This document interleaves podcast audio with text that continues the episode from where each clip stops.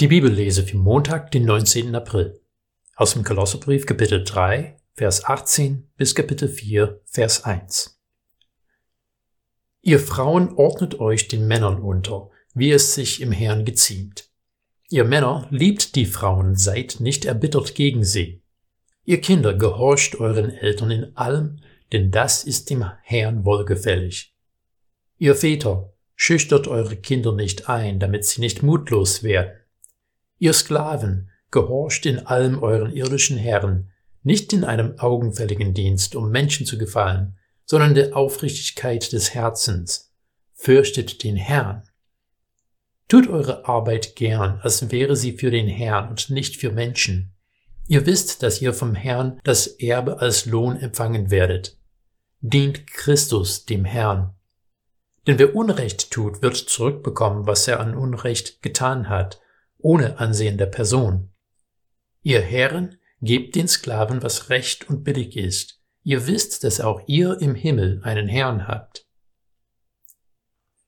Ehrlich gesagt musste ich lachen, als ich gesehen habe, welcher Text hier heute dran ist.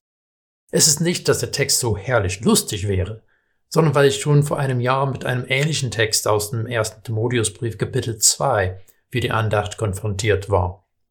Diese gehört zu den Texten, bei denen die Gemüter besonders heiß laufen. Und überhaupt, wie soll man einen solchen umfangreichen und kontroversen Text in einer kurzen Andacht behandeln? Eine recht undankbare Aufgabe.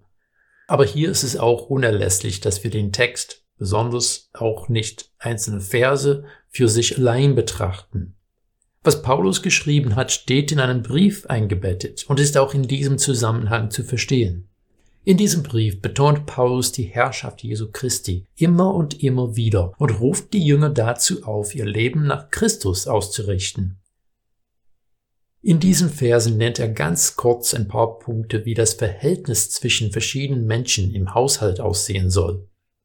Ich kann und will an dieser Stelle keineswegs dogmatisch sein, aber wenn Paulus hier den Frauen sagt, dass sie sich unterordnen sollen, frage ich mich, ob das in unserem Denken nicht als respektieren verstanden werden kann.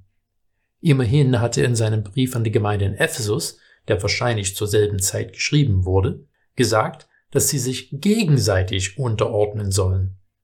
Des Weiteren gibt er den Männern Anweisungen über ihr Verhalten gegenüber ihren Frauen, ihren Kindern und ihren Sklaven.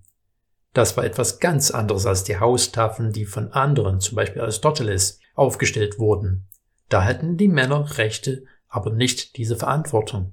Wenige Verse vor unserem Text hat Paulus in Kapitel 3, Vers 11 gesagt, da gibt es dann nicht mehr Griechen und Juden, Beschnittene und Unbeschnittene, Barbaren, Sküten, Sklaven, Freie, sondern Christus ist alles und in allen.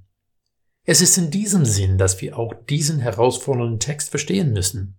Alles soll Christus untergeordnet werden. Er hat uns geliebt und gedient. So sollen auch wir lernen, was es heißt, zu lieben und zu dienen.